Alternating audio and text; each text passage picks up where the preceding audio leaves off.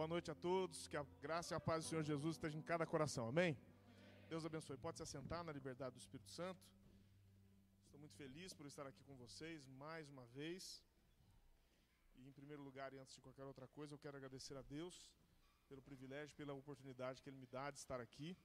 Quero louvar a Deus pela vida da minha esposa, pastora Silsa, do Samuel, meu filho, que está presente aqui hoje, da Martinha. Martinha, para quem não sabe, é solteira, viu, amados? É a procura de um milagre. Então, depois fala comigo, eu te dou o celular. Mas, brincadeiras à parte, eu só não estou mais feliz que está faltando hoje Ana Beatriz, a minha, minha mais velha. É, chegou um, um filisteu lá em casa, um menino muito abençoado, e está namorando, né? e hoje ela está na igreja do namorado. Mas brincadeiras à parte, está feliz, está bem. E numa próxima ocasião ela paga, ela paga a visita. Quero dar graças a Deus por esta igreja. Me lembro quando vocês começaram aqui, eu tive o privilégio de estar no culto de inauguração, tive o privilégio de ver como tantas dificuldades vocês tiveram e hoje vocês estão bem. É bom ver uma igreja sadia, em crescimento, pessoas alegres, felizes, adorando a Deus. Que Deus abençoe cada vez mais e prospere. Quero louvar a Deus. Obrigado, meu amado. Ó, tratamento VIP aqui, ó. Poxa vida, vou pedir carta de mudança para cá. Mas, obrigado. E, na verdade, louvo a Deus pela vida do pastor Alexandre, da pastora Tina, que tem dedicado a vida a esta igreja e a Jesus. Que Deus continue abençoando, prosperando e protegendo cada vez mais. Estou muito feliz por estar aqui hoje, mas confesso que o que me fez mais feliz hoje foi ver o meu sobrinho, o Xandinho, tocando tão bem a bateria ali, viu? Parabéns para os músicos, todos ótimos, mas o meu sobrinho é melhor. Você desculpa a sinceridade, mas ele estava arrebentando ali, Deus usando. É muito bom ver as crianças, né, os jovens envolvidos na obra de Deus. Que Deus abençoe o Xandinho, continue usando cada vez mais, que coloque no coração dele o prazer e a satisfação em adorar a Deus. É isso que vale. Eu adoro ao Senhor Jesus como pregador desde os quatro anos de idade. Sempre preguei e cantei na igreja. E hoje eu estou com 46 e eu nunca me desviei para a glória de Deus em nome de Jesus. Sempre na casa de Deus, porque eu fui ensinado a estar dentro da casa de Deus desde a minha tenra idade. Mas eu não quero cansar vocês, como a pastora Tina me autorizou, e até meia-noite e meia né? Vamos embora então. Está liberado. Quero trazer para os irmãos um abraço da Assembleia de Deus Antioquia, igreja que está sob os meus cuidados. É, eu saí mais cedo, né, o nosso culto lá às 18 horas. Eu dei o início do culto, deixei um obreiro trazendo a boa palavra e vim aqui dar preferência para vocês. Vocês não estão fracos, não. Antes de eu pregar, eu quero aproveitar e fazer um agradecimento. É, a coisa boa na vida da gente é nós sermos gratos. E eu sou muito grato a vocês, porque num projeto meu, no ano passado, vocês estiveram do meu lado, me receberam aqui muito bem. É, os irmãos sabem que eu me candidatei a vice-prefeito na chapa do Rafael Goff. E eu fui muito bem recebido aqui por vocês quando eu vim pedir oração e pedir a bênção de Deus sobre a minha vida. Então eu quero de coração agradecer primeiro os que oraram por mim. Quem orou por mim era o que eu mais precisava. Deus fez a vontade dele, tivemos um bom desempenho, mas não aprove a Deus que a gente vencesse. Fica a critério do Senhor, estamos muito felizes assim mesmo. E eu agradeço a Deus a todos aqueles que nos deram voto de confiança. Muito obrigado de todo o coração. Me sinto muito honrado de ter podido contar com vocês. Deus abençoe. Mas não quero cansar vocês. 1 Reis capítulo 17. 1 Reis capítulo 17. Eu vou guardar até você encontrar um texto bastante conhecido de todos. Feliz de ver a Cadija aqui, né? Família toda. Cadê o Jefim? Veio não? Ah, por isso que eu mandei um beijão pro Jefim. Eu tentei levar a Cadija lá para a Assembleia de Deus Antioquia, mas a preta foi mais ligeira que eu, né? Faz parte. Deus, Deus da graça, é assim mesmo. Muito bom. 1 Reis capítulo 17. Todos encontraram? Amém? Aqui na minha Bíblia diz assim: Elias prediz contra Acabe e é sustentado pelos corvos. Então Elias, o tisbita, dos moradores de Gileade, disse a Acabe: Vive o Senhor, Deus de Israel, perante cuja face estou, que nestes anos nem orvalho nem chuva haverá, senão segundo a minha palavra. Depois veio a ele a palavra do Senhor dizendo: Vai-te daqui e vira-te para o oriente, esconde-te junto ao ribeiro de Querite, que está diante do Jordão. E há de ser que beberás do ribeiro, e eu tenho ordenado aos corvos que ali te sustentem. Foi, pois, e fez conforme a palavra do Senhor, porque foi e habitou junto ao ribeiro de Querite, que está diante do Jordão. E os corvos lhe traziam pão e carne pela manhã, como também pão e carne à noite, e bebia do ribeiro. E sucedeu que, passados dias, o ribeiro se secou, porque não tinha havido chuva na terra. Então veio a ele a palavra do Senhor, dizendo: Levanta-te e vai a Sarepta, que é de Sidom, e habita ali. E eis que eu ordenei ali a uma mulher viúva que te sustente. Então ele se levantou e se foi a Sarepta, e chegando à porta da cidade, eis que estava ali uma mulher viúva apanhando lenha. E ele a chamou e lhe disse: Traze-me, peço-te, numa vasilha, um pouco de água que beba. Indo ela buscá-la, ele a chamou e lhe disse: Traz-me agora também um bocado de pão na tua mão. Porém ela disse: Vive o Senhor teu Deus, que nem um bolo tenho, senão somente um punhado de farinha numa panela e um pouco de azeite numa botija. E vês aqui, apanhei dois cavacos e vou pre prepará-lo para mim e para meu filho, para que o comamos e morramos. E Elias lhe disse: Não temas, vai e faze conforme a tua palavra. Porém, faze disso primeiro para mim um bolo pequeno e traze-mo para fora. Depois farás para ti e para teu filho. Porque assim diz o Senhor Deus de Israel: a farinha da panela não se acabará, e o azeite da botija não faltará, até o dia em que o Senhor dê chuva sobre a terra. Foi ela e fez conforme a palavra de Elias, e assim comeu ela e ele e a sua casa muitos dias. Da panela a farinha se não acabou, e da botija o azeite não faltou, conforme a palavra do Senhor que falara pelo ministério de Elias. Você pode dizer amém? Amado Deus, estamos aqui na tua casa, nós já temos tido o privilégio de te glorificar, de te adorar. Nós já temos falado contigo pelos louvores, pelas orações, temos dito tudo o que está no nosso coração, mas agora nós queremos saber o que está no teu coração. Cada um de nós tem uma necessidade, tem um sonho, cada um de nós tem um projeto e nós viemos aqui porque cremos que tu és um Deus misericordioso, maravilhoso, bom. E nós pedimos que o Senhor fale conosco pela tua palavra de acordo com a tua vontade, fala aos nossos corações. Se o teu desejo for corrigir, então corrija. Se for consolar, console. Se for exortar, exorta, mas fala conosco. E que não haja nesta noite nenhum ouvinte esquecido da tua palavra, mas que todos nós sejamos praticantes dela. Que possamos colocar em prática os princípios espirituais na nossa vida matrimonial, financeira, na nossa vida física e assim alcançarmos uma vida feliz e abençoada. Eu peço essas bênçãos e já agradeço no nome de Jesus Cristo, seu Filho amado. E aquele que crê no poder da oração, diga amém. Amados, eu gostaria de falar sobre um homem muito especial na Bíblia. Um homem chamado Elias. Com certeza você já ouviu falar muito de Elias. Elias é um era uma estrela, era um astro de Israel. Elias era tão fantástico, ele foi um homem tão especial, tão extraordinário, tão à frente do seu tempo, que na Bíblia, lá no Velho Testamento, havia predições do retorno de Elias. O livro de Apocalipse fala de uma figura que vai aparecer no fim dos tempos, uma das testemunhas, que é identificada como Elias. Quando Jesus estava na cruz do Calvário, ele disse: Eli, Eli, lama sabatane, Deus meu, Deus meu, por que me desamparaste? Pensaram que ele estava chamando por Elias, porque o nome Elias significa Deus meu ou Jeová é meu Deus. E Elias era um homem tão fantástico que quando Jesus se transfigurou no Monte da Transfiguração, apenas duas figuras compareceram. Uma delas era Elias. Elias estava no Monte da Transfiguração junto com Moisés. Elias foi um homem tão especial que Elias não experimentou a morte, Elias não morreu, o Senhor disse a ele: Elias, eu não vou deixar você experimentar a morte como todos os homens. Com você vai ser diferente. E um dia ele estava andando com Eliseu, vieram carros e cavalos de fogo, separaram Eliseu de Elias. Eliseu ficou embasbacado: Deus meu, Deus meu, carros e cavalos de Israel. E Elias foi subindo num redemoinho. O cara era fera. Você pode dizer glória a Deus pela vida de Elias? Elias não era um cara normal. Elias era muito diferente. Elias era um homem, às vezes a gente fica falando de Elias, parece que Elias vivia uma vida de glamour. Eu vou te descrever Elias. Depois você vai para 2 Reis, capítulo 1. Se eu não me engano, é o verso 8. Mas 2 Reis, capítulo 1, quando Acasias, filho de Acabe, caiu lá da grade do quarto e ficou doente, e mandou consultar Baal-Zebub. Baal-Zebub significa o Senhor das Moscas, era o deus de Ecrom.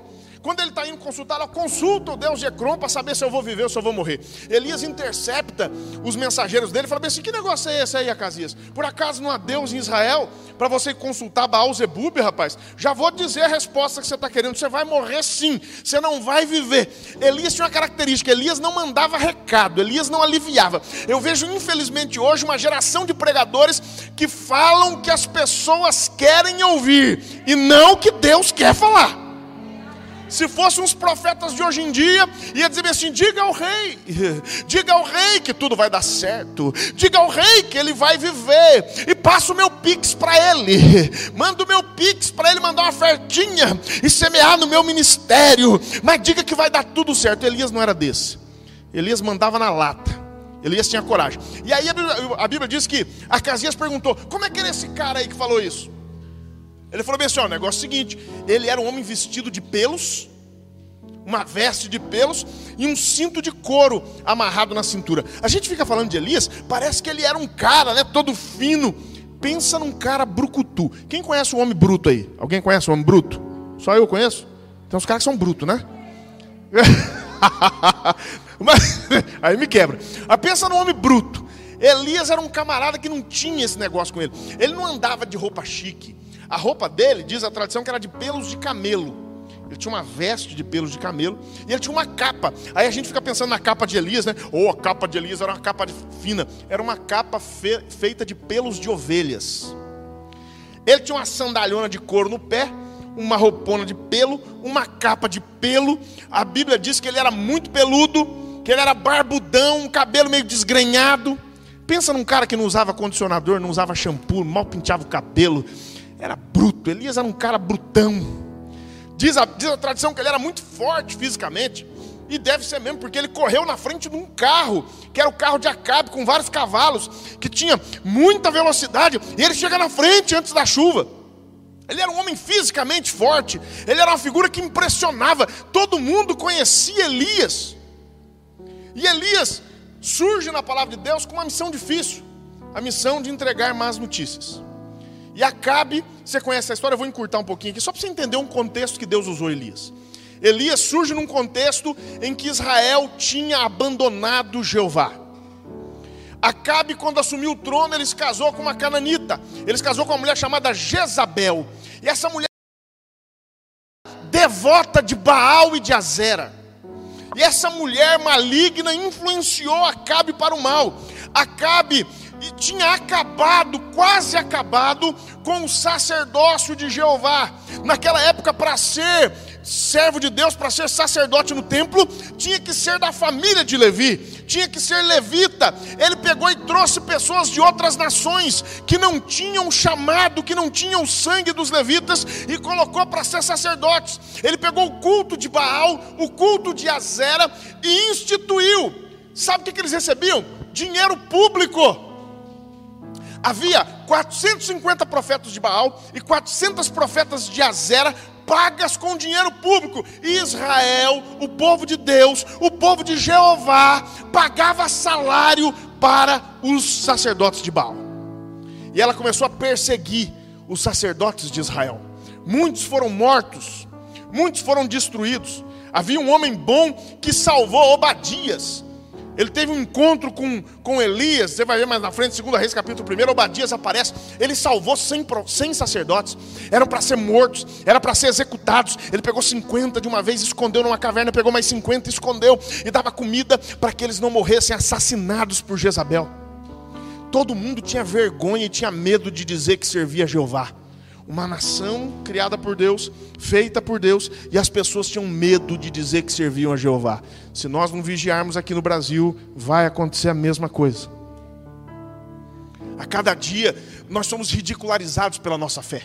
A cada dia nós somos chamados de radicais, de intolerantes, de fundamentalistas. E o poder público às vezes banca pessoas para destruírem o nosso modo de vida para destruírem a nossa fé. As campanhas publicitárias têm o desejo aberto, não é velado, não é escondido, de destruir a família, de destruir as nossas tradições, de infelizmente impedir que se cumpra a palavra que Deus fez, Deus, a promessa que Deus deu a Abraão. Ele falou: "Olha, em ti serão benditas todas as famílias da terra". Há um ataque contra o nosso modo de vida. Só que lá em Israel deu certo. Ninguém tinha coragem de falar que servia a Deus. Você lembra de 1 Reis capítulo 18? Tinha 450 profetas de Baal, 400 de Azera, e quantos tinham com Elias? Quantos, gente? Nenhum! Ninguém teve coragem. Elias falou assim: até quando vocês vão cochear entre dois pensamentos? Se o Senhor é Deus, seguiu. E se Baal seguiu. E a Bíblia diz que o povo não lhe respondeu nada. O povo estava em cima do muro. O povo tinha medo. Ninguém tinha coragem de dizer: Eu sou de Jeová. Eu sirvo ao Senhor dos exércitos. Eu sou dele. As pessoas tinham medo, vergonha. Elias ficou sozinho. Você quer multidão, meu irmão? O cristianismo não é para você, não. Muitas vezes você vai ficar sozinho mesmo. É difícil. Esse é o contexto em que Elias ministrava. Em 1 Reis 17, Deus levanta Elias.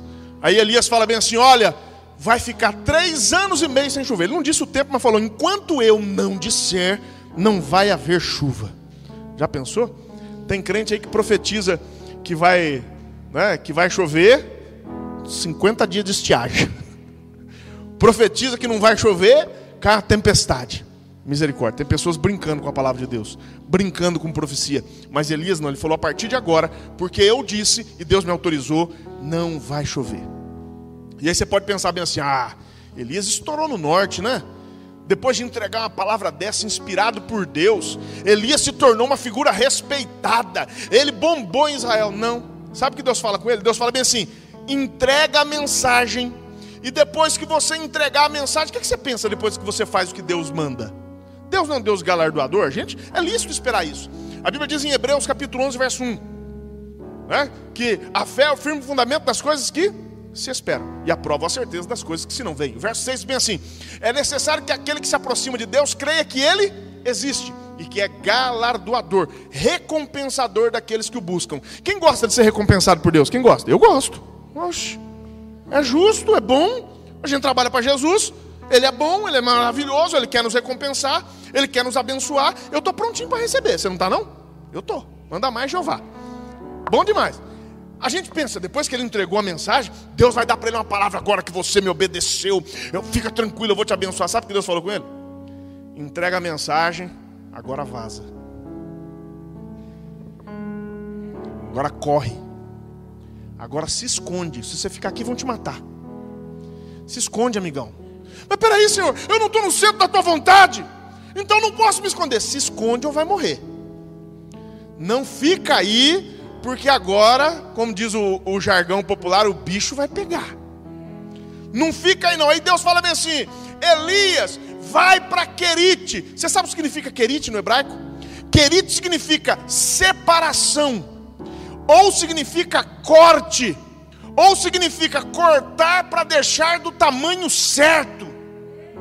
No começo do ministério dele, quem sabe ele pensou bem assim: agora que Deus está me usando, agora que Deus está falando comigo, eu vou ficar famoso, eu vou ficar rico, eu vou ficar poderoso, todo mundo vai me bajular, eu vou virar um superstar em Israel. Deus falou: não, amigão, o começo do seu ministério é corte, o começo do seu ministério é separação. Eu vou deixar você do tamanho certo, grande aqui sou eu, poderoso aqui sou eu extraordinário aqui sou eu, você é apenas um homem, vai para Querite. Você quer trabalhar para Jesus, irmão? Você tem que estar preparado para, de vez em quando, Deus te mandar para Querite. Deus manda, eu vou ser sincero, eu não ia gostar de para Querite, não. De vez em quando Deus manda a gente. Deus mandou ele para Querite. Vou te explicar o que é Querite. Querite era um riacho, um fiozinho d'água. Era um rio de inverno, no verão ele secava. Ele era temporário. Deus, e ele ficava pertinho de Jerusalém, não ficava longe não. Ele estava ali nas barbas de Acabe e Acabe não achava ele. Três anos e meio Acabe procurando ele para matar, nunca encontrou. E Elias ali, no Querite, era um ribeirinho, um fiozinho de água, Deus falando assim, fica lá. Fica lá que você vai beber do ribeiro. Até beber do ribeiro, show, né? Aguinha corrente, né? Aguinha limpinha. Eu só não gosto do resto. Deus fala bem assim: eu vou mandar uma galera mandar para você pão e carne. Ele falou: ah, Senhor, será que os sacerdotes vão mandar pão e carne para mim? Não, são os corvos. Os corvos, irmão, são parentes dos urubus. Imagina você, Deus fala bem assim: vai para o Piracuama. Vai lá, fica lá no Piracuama. E o negócio é o seguinte: eu vou mandar a urubuzada levar para você pão e carne. Você acha legal?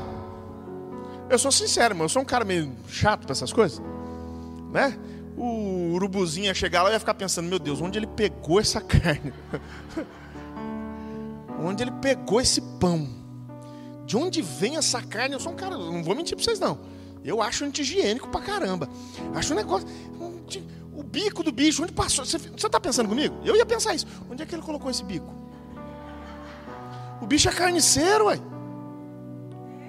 É bicho nojento, bicho asqueroso. Mas Deus falou com ele: não, você vai comer dos corvos, eles vão te levar pão e eles vão te levar carne.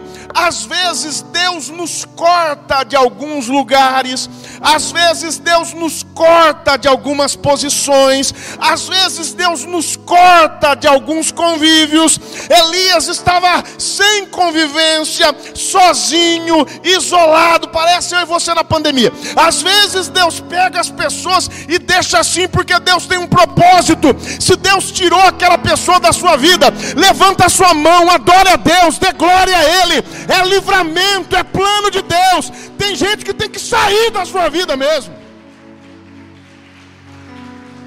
Deixa para lá. Elias não reclamou, Elias ficou lá no corte. E sabe que Jesus passou pelo mesmo processo? Às vezes a gente acha, né? A gente abre uma igreja, e eu já tive o privilégio de começar o ministério do zero, igual a pastora Tina. E não é fácil, não. A gente fala bem assim: ah, já vamos começar arrebentando. Calma. A gente começa em Querite. Ninguém começa bombando. A gente tem que passar por Querite. Todo ministério tem que passar por Querite. Toda pessoa tem que passar por Querite. Todo mundo tem que esperar uma, tem que experimentar um corte. Vamos ver como é que foi com Jesus? Abra sua Bíblia comigo em Marcos capítulo 1. Ah, Jesus passou isso, pastor? Passou. Marcos, e porque ele quis, hein?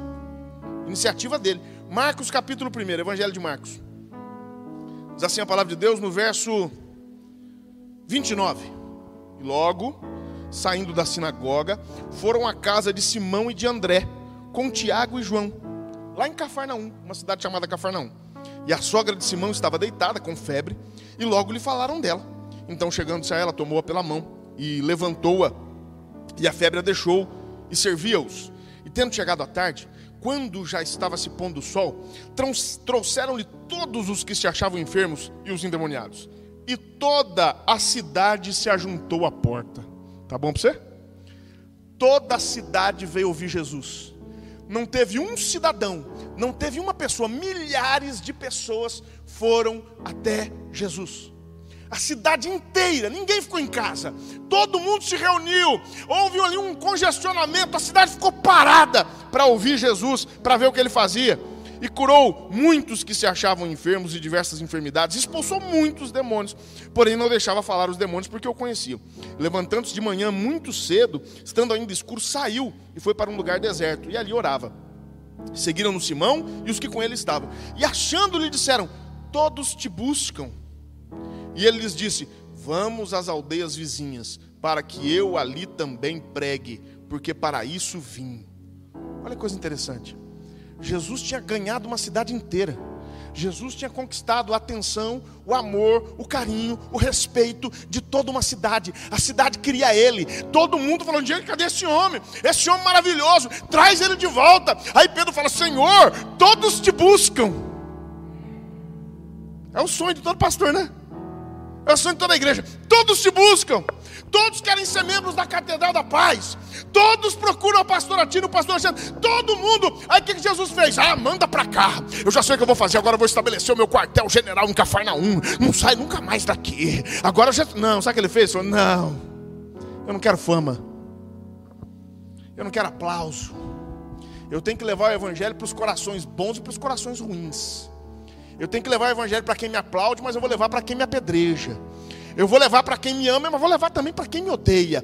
Tem muita gente precisando ouvir o Evangelho. Entenda uma coisa: se você quiser ser instrumento nas mãos de Deus, você tem que experimentar a rejeição e a solidão. Sem rejeição e solidão, você nunca vai ter maturidade para ser obreiro. Se, pastor, eu estou passando um período que ninguém me quer. Eu estou passando um período que eu estou lá no Querite, ninguém lembra do meu número. Eu mando resposta no WhatsApp, ninguém responde. Só eu fico com raiva quando a gente manda resposta e a pessoa não responde no WhatsApp. Alguém mais fica com raiva? Eu fico. É uma coisa que me deixa com raiva. Se eu mandar uma mensagem para a pessoa, eu mando uma, eu mando duas, eu mando três, não me respondeu, eu bloqueio. Falar também não vai falar comigo. Eu sou, eu sou assim. Ué, um mal educado. Eu já vou lá, já bloqueio. Já fica irritado. Isso é querite, irmão. É assim. Você chama todo mundo, ninguém te responde. Querite. Está cortado. Deus está colocando você no tamanho que você tem que ficar. Deus está mostrando para você que você não é nada. Você precisa dele. Foi o que ele fez com Moisés. Moisés ficou 40 anos dentro de um palácio, aprendendo a ser general, aprendendo a ser médico, aprendendo a ser arquiteto, aprendendo a ser astrônomo, engenheiro. Ele foi criado em toda a ciência do Egito. 40 anos ele ficou lá achando que ele era muita coisa. Aí ficou 40 anos fugitivo no deserto, que tinha matado um homem, aprendendo que ele não era nada. Querido. E depois ficou 40 anos conduzindo o povo de Deus, aprendendo o que Deus pode fazer com nada na mão dele. Faz parte da vida. Você tem que passar por querite, meu irmão. Você tem que passar pela separação. Tem coisa que não é para o seu mal, não é para o seu bem. Oh, pastor, estou me sentindo tão sozinho. Jesus está com você, é o que basta. É o que basta. Você pensa que Elias era um super-homem? Elias era um homem muito bruto. Elias era um homem muito forte emocionalmente muito sólido. Mas teve uma hora que ele não aguentou. Ele falou: Ah, Senhor, chorando. Sou melhor que meus pais, não. Reis 19. Tira minha vida. Mata eu, Senhor. Nós somos humanos. Às vezes a gente não aguenta a pressão. Às vezes a gente não aguenta a solidão. Mas Deus fortificou e fortaleceu Elias até o final. A palavra que eu tenho para dizer para você, a primeira é o seguinte: se Deus te levar para Querite, não murmure, não reclame. Ele vai te sustentar lá o tempo que for possível, que for preciso. Não vai faltar água, não vai faltar pão, não vai faltar carne. Não reclame da provisão que Deus te dá. Às vezes nós temos a tendência de reclamar. Quem já reclamou da vida aqui? Quem já reclamou do salário? Quem já reclamou da, do, do, do, cardápio, da comida que está na mesa? Quem já, é, quando a gente é assim. Elias foi abençoado porque ele não reclamou da provisão de Deus. Ele teve três etapas da vida dele. Uma etapa que ele foi servido por corvos. Diga aí, o sangue de Jesus tem poder. Estou fora. Uma etapa que ele foi servido por corvos. Depois Deus deu uma melhorinha para ele. Deus falou: Vamos melhorar você. Quem vai servir você agora é uma viúva. Eu acho que quando Deus falou para ele assim, vai para Sarepta, porque ali eu tenho me provido de uma viúva que vai cuidar de vocês. Que ele pensou: Nossa, essa viúva deve ser rica, hein? Nossa, a viúvona, hein? A viúva milionária. Vou chegar na casa da viúva, vai ser só filé mignon. A viúva, irmão, ia fazer um bolo para comer e morrer. Ele chega na casa da viúva, dá água aí. A viúva deu água. Ele falou: ah, na seca ela tem água. Ah, tá indo bem, tá indo bem. Agora dá pão. Ah, pão, tolinho. Sabe de nada, inocente. Eu tenho um pouquinho de farinha na panela, um pouquinho de azeite na botija. Vou fazer um bolo para mim e meu filho vão comer e morrer. Já pensou? Mas já melhorou, né? Eu prefiro a comida da viúva do que a comida do corvo. Quem prefere a comida da viúva aí? Diga glória a Deus. Prefiro. Melhorou o cardápio. Deus tirou ele do corvo e colocou ele na mão da viúva. Mas não estava bom ainda. Aí chega, lembra esse dia que ele quase que ele pediu para morrer, que ele estava desanimado? Sabe quem que foi cozinhar para ele esse dia? Eu nem sabia que tinha anjo cozinheiro. Mas tem, né? É por isso que a Bíblia diz, né? Na casa do meu pai há muitas moradas. Jesus falou: se não fosse assim, eu não teria, vou ter, vou, teria dito, pois vou preparar-vos lugar. Ele falou para a igreja: falou, não beberei mais do fruto da vida, ou seja, não vou beber mais vinho, até que eu faça convosco no reino do meu pai. Vai ter uma mesa preparada, comida, água, bebida, vinho. Quem vai estar lá, diga glória a Deus, aleluia. Adora o Senhor. Nós vamos estar lá. Pode aplaudir que ele merece. Tem anjo cozinheiro, né? Porque quando ele estava lá, desceu o anjo, colocou um pão na brasa, água na botija. Olha que evolução! O cara começa comendo pão e carne de corvo, depois come bolo de viúva e termina comendo comida de anjo. Dê glória a Deus aí que a gente vai chegar lá. Passa pelos estágios aí, dos estágios, né? Come lá a comidinha do corvo, meio nojento, né? Depois você come a comidinha da viúva, meio magrinha, mas vai chegar a comida boa do anjo, comida que ele, com uma refeição, ele caminhou 40 dias e 40 noites. Fique tranquilo. Provisão de Deus. Mas vamos voltar para a história aqui? Ele está em Querite. Chegou um momento que acabou a água de Querite e os corvos não levaram mais pão nem carne. Meu irmão, se acabou a previsão de Deus num lugar para você, levanta acampamento. Levanta acampamento. Quem falou que Deus só vai dar provisão para você nesse lugar? Quem falou? Às vezes a gente insiste. Já pensou se Elias é teimoso? Não, senhor. O senhor me chamou aqui para colocar em querite, agora que eu acostumei com a comidinha dos corvos? Agora que eu não estou nem com nojo mais, o senhor vai cortar? Não, senhor. Pode fazer um milagre aí e mandar água só para mim aqui e mandar água nesse ribeiro, que eu não vou sair daqui não. Eu tinha morrido de fome. Entenda uma coisa: tem coisas na vida que são provisões provisórias, bênção provisória. Deus não chamou você para fazer bico o resto da sua vida. Eu vim aqui liberar uma profecia de prosperidade financeira sobre a tua vida. Deus não chamou você para viver de subemprego o resto da sua vida. Esse emprego que você está é uma porta que Deus abriu. Esse salário que você tem é suficiente para agora, mas Deus tem algo melhor para você. Mas larga querite, não se apaixona por querite não porque Querite não é porto de chegada, é porto de passagem. Deixa Querite, fica o tempo que Deus mandar. Às vezes a gente fica morrendo de medo, né? Aí eu vou sair de Querite agora. Se eu sair daqui, o rei me pega. Se eu sair daqui, né, eu vou morrer. Se eu sair daqui, onde é que eu vou arranjar? Os corvos não vão mais querer chegar, os corvos são envergonhados. Eles só vêm aqui porque eu estou sozinho. Eu vou sair de Querite, não. Irmão, confia. Descansa no Senhor. Sai andando, nem olha para trás. Aí Deus falou assim: vai para Sarepta. Sabe o que significa Sarepta no hebraico? Sarepta significa lugar de fundição, ou casa de fundição. Irmão, primeiro Deus corta, depois Ele conserta, depois Ele junta. Depois ele devolve. Ele ficou cortado, sozinho, abandonado. Deus falou com ele: chega de ficar sozinho, chega de ficar abandonado. Eu vou mandar você para casa de fundição. Eu vou consertar, eu vou fundir, eu vou arrumar, eu vou trabalhar, eu vou fazer aquele que se foi voltar. Eu vou restituir os teus relacionamentos. Eu vou abençoar a tua casa. Eu vou mandar novas pessoas para serem bênção na tua vida. Se você não sair de Querite, você nunca vai ter a sua vida rearranjada por Deus, retrabalhada por Deus. Quando ele foi para Sarepta, não foi fácil, não, como eu disse. Pensou que ia chegar lá, ter uma viuvona rica, né? A viúva era mais derrubada que eu. Não tinha nada. A viúva estava dura. Não tinha nada. Pensa numa viúva quebrada. E naquele momento, ele estabelece um relacionamento com a viúva, acontece um milagre maravilhoso. Elias ressuscitou o filho da viúva, o filho da viúva morre. Se você não estiver na direção de Deus, milagre não acontece na sua vida, sabia? Se ele fica em Querite, o morto nunca ia ser ressuscitado. Se ele não vai para Sarepta, os milagres não iam acontecer, não iam acontecer. Você precisa caminhar na sua vida espiritual para os milagres acontecerem. Você não pode ficar o resto da vida em Querite. Você tem que ir para Sarepta. Você tem que arriscar. E olha só, quando ele foi para Sarepta, houve, houve um problema, porque o filho da viúva passou mal, ficou doente e morreu. Olha que coisa. E aí a viúva dá uma dura nele fala: ah, Você veio aqui para minha casa para trazer maldição? Eu achei que você veio aqui para trazer bênção. E você veio aqui para me lembrar dos meus pecados? Alguma coisinha ela tinha na vida dela que estava precisando ser consertada. Ela fala: Você veio me trazer à memória os meus pecados? Não sei, a Bíblia não diz, a tradição não diz. Eu não sei se aquele menino. Olha, não quero caluniar a viúva, tá, mano? Não quero caluniar a viúva, que a Bíblia não diz. Eu não sei se aquele menino era, era fruto de uma escapada.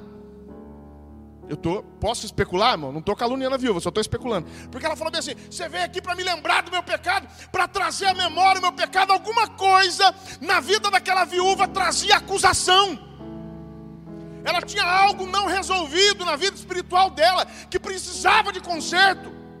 E ela se sentiu pesada por aquilo. E o próprio Elias desabafa com Deus. Ele fala: Senhor, o Senhor me trouxe para casa dessa viúva para trazer maldição sobre ela. Ele bate na mesa com Deus e fala: Bem, eu não sou maldição, eu sou bênção. Eu não posso aceitar que a minha chegada na casa dessa viúva seja uma chegada de morte. Senhor, devolve a vida para esse menino. Deus, na mesma hora, respondeu e fez o sobrenatural na vida dele. O menino voltou a viver. Ele foi para o quarto do menino, orou pelo menino, e a Bíblia diz que a alma voltou para o corpo. Deixa eu dizer uma coisa para você. Essa mensagem que eu estou entregando aqui é absolutamente profética. Tem momentos na vida da gente que a gente precisa ver um milagre, senão a gente desiste. Sabe por que, Deus mandou esse milagre na vida de Elias? Porque Elias estava prestes a desistir. Elias não aguentava mais.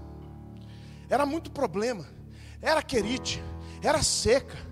Agora a morte do menino, era muita tristeza, ele estava pesado, ele falou: Senhor, chega, não dá mais, mostra alguma coisa, faz algum milagre. Deus sabia que aquele momento era o momento do milagre. Quem sabe você entrou aqui dizendo: Jesus, eu não aguento mais eu não suporto mais. É tristeza sobre tristeza, é perda sobre perda, é angústia sobre angústia, é acusação sobre acusação. Eu não aguento mais a pressão, eu não aguento mais a depressão, eu não aguento mais a angústia. Deus manda eu dizer para você que este é o momento que Ele vai mandar um grande milagre para reativar a sua fé. Pode aplaudir que Ele merece. Eu quero receber essa palavra para a minha vida. Recebe aí, pastor Assis, em nome de Jesus. Às vezes na vida da gente precisa acontecer um grande milagre para a gente animar novamente. Uma grande provisão, uma grande bênção, um grande milagre, uma coisa extraordinária para a gente animar novamente. E Deus manda sobre a vida de Elias, ali em Sarepta, um grande milagre que renovou a esperança de Elias. Deus estava dizendo para ele: Elias, eu continuo do seu lado. Elias, você continua escolhido. Elias, você continua amado. Elias, você continua especial. Elias, você não está abandonado. Elias, eu estou com você. E Elias recebe uma injeção de ânimo. Eu vou encurtar a historinha, porque a história de Elias é maravilhosa, mas já vou terminar. Eu não quero ser cansativo a vocês. É, eu conto que uma vez um pregador estava pregando, foi saindo todo mundo da igreja, né? Foi saindo. Mensagem demorada. Aí só ficou uma pessoa na igreja, ele foi agradecer. Falou, irmão, graças a Deus, né? Você ficou para me ouvir até o final. Ele falou, ah, irmão, sou o porteiro, né? Então, como eu não quero ficar só com o porteiro aqui, eu já vou terminando e a gente já vai, já vai encerrar para a glória de Deus. Mas sabe o que aconteceu? Elias ali recebeu uma injeção de ânimo. E aí você conhece a história. A gente pula para 1 Reis capítulo 18. 1 Reis capítulo 18, Israel na maior crise de fé da história de Israel não existia mais sacerdote do Senhor. Só existia sacerdote de Baal e de Azerá, ou de Azera. E ali aqueles homens assalariados pelo Estado para destruir a vida da nação. Jezabel uma mulher ímpia. Acabe endemoniada. A Bíblia diz que quando o ímpio domina, o povo suspira. Mas quando o justo governa, o povo se alegra. E aquele homem ímpio, aquele homem mau, destruindo Israel. Israel estava vivendo uma seca miserável, uma pobreza. Chegou um ponto que ele, o próprio Acabe falou para os servos dele: Olha, vê se acha uma erva amarga, para a gente pegar, misturar com um pouquinho d'água para dar para os animais, para pelo menos a gente não sofrer a perda dos animais. Ninguém tinha comida mais, era uma miséria, era uma desgraça, uma, um fracasso total na nação, por causa do pecado de um homem e de uma mulher, por causa do pecado de Acabe e de Jezabel. E o país todo envolvido no pecado. Ninguém tinha coragem para enfrentar. Aí Deus fala bem assim: Elias, agora chegou a hora da gente virar o jogo em Israel. Vai até Acabe. Ele vai até Acabe, se apresenta diante de Acabe. Três anos e meio Acabe tinha procurado ele. Ele vai se apresenta. Acabe não teve coragem de colocar um dedo nele. Irmão, deixa eu dizer uma coisa para você. Satanás pode te procurar, mas quando ele te achar, ele vai passar vontade, que ele não vai poder fazer nada contra você. Acabe, eu quero Elias, hein? Ó, oh, eu quero Elias, hein? É, vou pegar Elias, né? Quando ele encontrou Elias, Elias ainda deu uma dura nele. Ele chega para Elias e fala assim: És tu perturbador de Israel? Ah, respeita profeta, rapaz. O cara doido. És tu perturbador de Israel? Elias dá uma resposta bem dada para ele: Perturbador de Israel é você, endemoniado. É o seu pecado. É o seu abandono de Deus de Israel que gerou isso. Você abandonou os preceitos do Senhor. E tudo isso que está acontecendo não é culpa minha, não é culpa sua. Sabe o que Acabe fez? Hum, é, bobão. Não tocou um dedo em Elias. Deixa eu falar. Às vezes tem pessoas que ficam assim: ah, se eu pegar o fulano, não vai fazer nada com você. Tranquiliza o teu coração, porque a tua vida está escondida com Cristo em Deus. Não vai fazer nada vou fazer, vou arrebentar, porque o diabo, é diabo, estou preocupado com o diabo. Diz que uma vez, né, um menininho deram uma folha de sulfite para ele em branco, falaram só, escreve tudo que você sabe do diabo e de Deus nessa folha aí. Aí ele começou a escrever sobre Deus. Falou porque Deus é maravilhoso, santo, justo, bonito, gente boa pra caramba. Ele começou a escrever tudo que ele sabia de Deus. E começou a colocar, começou, passou para outro lado da folha. Quando ele estava terminando, já quase não tinha espaço mais, ele não tinha falado nada sobre o diabo.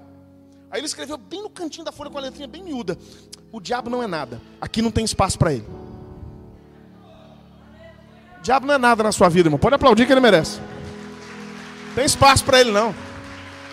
Tem espaço. O diabo, irmão, é igual o cachorro correndo atrás de carro. Quem já viu ca cachorro correndo atrás de carro? Quem já viu? O cachorro sai que um doido tá no carro, né? Aí o carro para, para na esquina. O que, é que ele faz com o carro? Ele fica do lado e.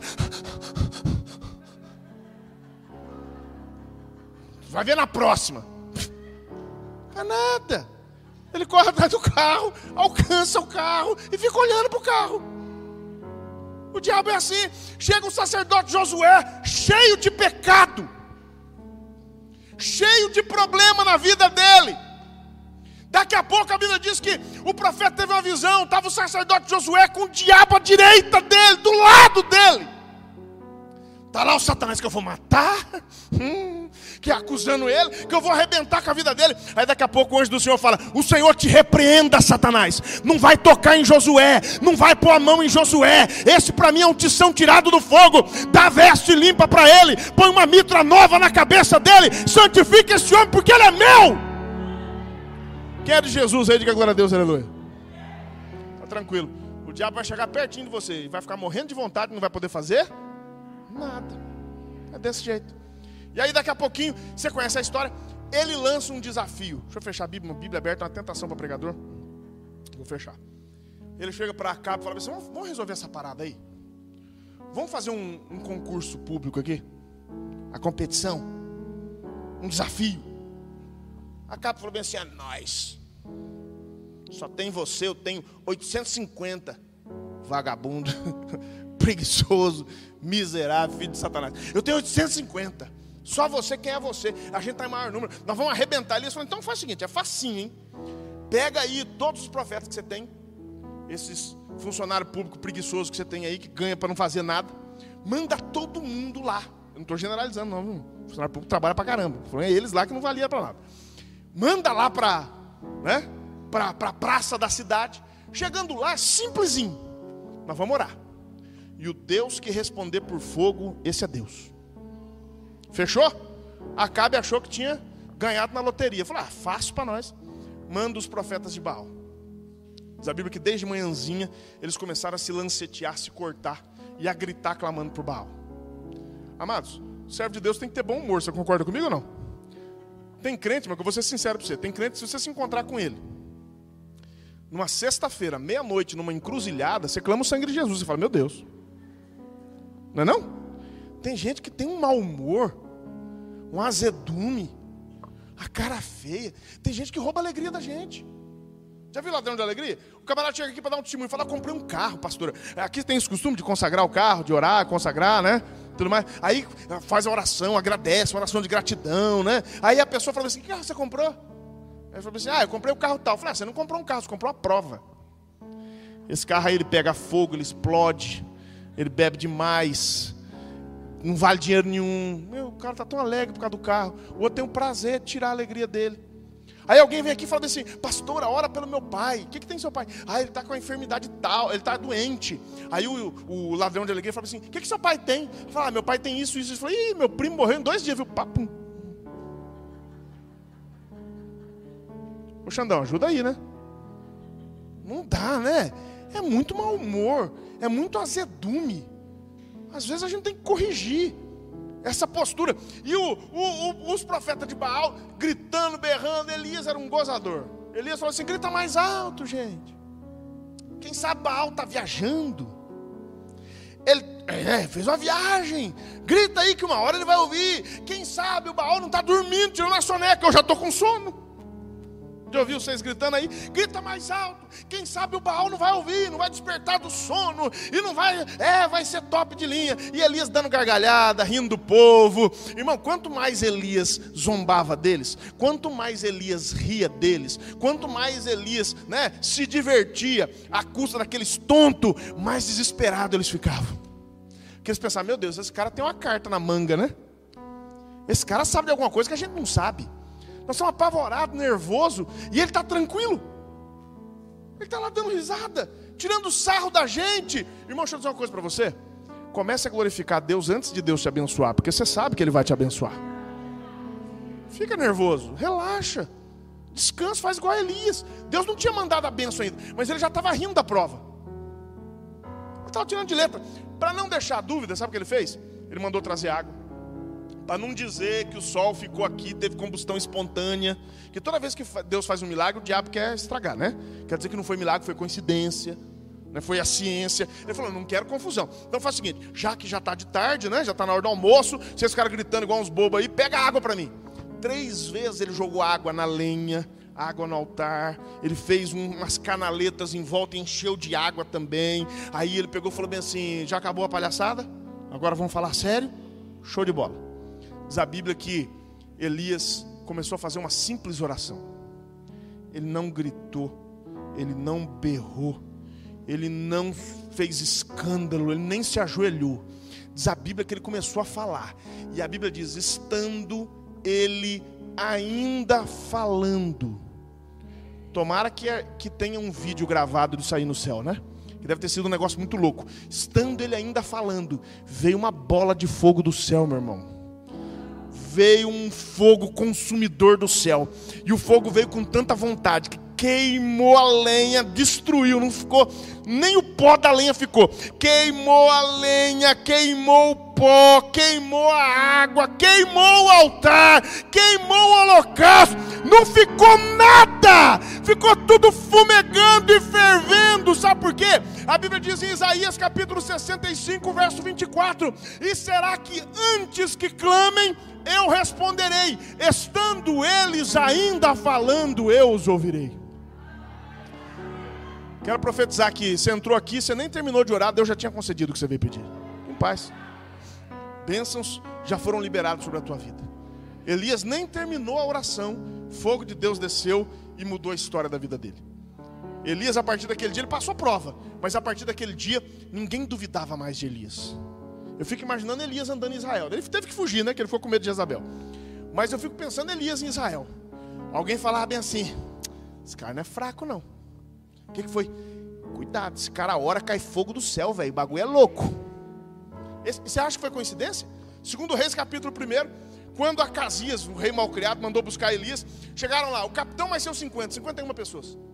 Rei, o homem de Deus, desce, o rei manda. Qual foi a resposta dele? Deus já fez uma vez, vai fazer de novo. Se eu sou homem de Deus, desça fogo do céu e consuma a ti os teus 50. Eita! Eu fico pensando na cara de pavor desses caras. Eles deviam estar lá no dia que o fogo desceu do céu, eles olharam para cima e falaram: Ah, não, de novo, não. Morreu. Veio mais um, mais um pelotão. O capitão, seus 50. Mal criado. Irmão, com o homem de Deus não seja mal criado, não, que não funciona. Vai com jeitinho. Não vai no tranque, no barranco, não dá certo. Homem de Deus, desce, o rei manda. Ele falou: Como é que é aí? Se eu sou homem de Deus, desça fogo do céu, consuma ti os teus 50. Ah, de novo, não. Morreu todo mundo queimado. Três vezes desceu fogo do céu. Deixa eu falar para você uma coisa. Talvez você esteja preocupado. É, Deus me deu aquele grande livramento aquele dia, mas o raio não cai duas vezes no mesmo lugar, não é assim que vai? Não, meu irmão. Três vezes Deus mandou fogo do céu para Elias. Três vezes houve livramento. Se precisar na sua vida, Ele manda uma, Ele manda duas, Ele manda três, Ele manda cinco, Ele manda dez. Pode aplaudir. Tá tranquilo. Ah! eu nunca mais vou receber aquela bênção financeira que eu tinha. Você vai receber de novo em nome de Jesus. Eu nunca mais vou recuperar o que eu tinha antes da pandemia. Vai descer fogo de bênção de novo para a sua vida. Vai acontecer de novo. O milagre vai acontecer de novo. Eu vim aqui profetizar. Deus vai restituir a sua casa. Três vezes aconteceu com Elias. Por que, que não vai acontecer com você? Sabe por que, que Deus fez isso? Para ninguém dizer que era coincidência. Ah, Elias deu uma sorte. Não. Três vezes ele mandou e três vezes desceu fogo do céu. Aí chegou o capitão com mais 50. 51, né? Meu pai fala que eles tiveram uma boa ideia. 51 uma boa ideia, né? Quem bebe aí sabe o que eu estou falando. A brincadeira essa parte. Ele se humilhou falou assim: Homem de Deus, ó, cheirinho de carne humana queimada aqui tá terrível o cheiro de churrasco de gente aqui está ruim. Fala o seguinte: seja a minha vida e a dos meus homens preciosos à tua vista. O rei pediu para o senhor, homem de Deus, quebra o galho da gente. Não queima nós, não, meu Deus. Aí o Senhor falou, eu acho que Elias já ia falar, ah, se eu sou homem de Deus. Deus falou, calma. Acho que Elias está se empolgando já. Se eu sou homem de Deus, já vou, vou morrer também. Aí Deus falou com Elias, calma, filho, calma. Com esse aí você pode ir. Com esse aí você vai. Esse aí se humilharam. Esses aí entraram pelo caminho certo. Sabe o que está faltando para Deus mandar uma bênção enorme na sua vida? Um pouquinho de humilhação. Um pouquinho de humilhação. Pede oração para o pastor Alexandre, pastora Tina. Custa nada. Engraçado, sabe que eu fico triste? Eu fico triste. Às vezes a, a, a, as pessoas dizem que santo de casa não faz milagre, né? Deve ser verdade na cabeça de alguns. Porque tem gente que é o seguinte: Pastor Alexandre, pastora Tina estão com vocês aqui direto. Eles que sofrem para cuidar da igreja, para cuidar de vocês, para deixar isso aqui bonito, para limpar, para arrumar, para deixar cheiroso, para tudo é nas costas do pastor. Aí quando o crente precisa de alguma coisa, ele fala: "Vou procurar um pastor aí". Diz que é tocha. Vou lá porque se ele orar, ah, vai acontecer. Se ela orar, vai acontecer. Não faça isso, irmão. Não faça isso. A bênção que você procura está aqui na igreja onde você congrega. Está aqui. Está aqui. A bênção que você precisa está na mão da pastora Tina e está na mão do pastor Alexandre. Eles são autoridade de Deus sobre a sua vida. É eles que você tem que procurar. Se você pedir uma oração minha, eu faço, não tem nenhum problema. Mas eu garanto que a deles vai valer muito mais que a minha. Sabe por quê? Porque eles têm o peso da responsabilidade do pastoreio sobre a sua vida. Deus respeita a autoridade. Naquele momento, Naquele momento, eles se humilharam e a bênção de Deus veio sobre eles. As maiores bênçãos da minha vida eu não recebi em outras igrejas, eu recebi na minha igreja. Lá Deus falou comigo, lá Deus me abençoou, lá Deus fez algo extraordinário acontecer na minha vida. E eu estou bem hoje porque o Senhor é bom. Aleluia! Tem um pregador aqui para me ajudar, rapaz? Esse vai ser tocha. Esse tem chamada ministerial. Amados, deixa eu dizer uma coisa para você depois que essa maravilha aconteceu na vida de Elias, Elias teve uma história diferente. E aí, amigão? Deixa ele curtir aí. Já, é porque está na hora de acabar. O Espírito Santo já mandou, falou, pastor, não para, vamos mandar um menino lá. Para dar glória a Deus, aleluia. E ele se tocar. Vamos nos colocar de pé em nome de Jesus? A partir dessa data, meu irmão, tem louvor aqui para adorar a Deus? Com toda liberdade. Eu não vou cantar com vocês, porque eu só canto hino assembleando. Ah, só canto hino assembleando, vocês não conhecem. Eu vou deixar vocês, eu vou deixar vocês cantarem com liberdade para a glória de Deus. Não dá para terminar uma mensagem sem adorar a Deus, sem cantar, sem glorificar o nome do Senhor. Depois que Deus mandou fogo do céu na vida de Elias, essa foi a marca do ministério de Elias. A testemunha que vem no Apocalipse, ela faz descer fogo do céu, porque aquela era a marca do ministério de Elias. Eu quero dizer para você que Deus tem uma marca nesse ministério. Uma marca de restauração, uma marca de fogo do Espírito Santo, uma marca de cura, uma marca de restauração, uma marca de restituição para a glória de Deus em nome de Jesus. Deus manda eu dizer para esta igreja, para os líderes dessa igreja, que os milagres dele nem começaram e vão se repetir muito aqui nessa casa de oração em nome de Jesus. Fogo não cai uma vez só, fogo cai sempre que é necessário. Fogo não cai por sorte, porque, olha, foi um acontecimento isolado, não.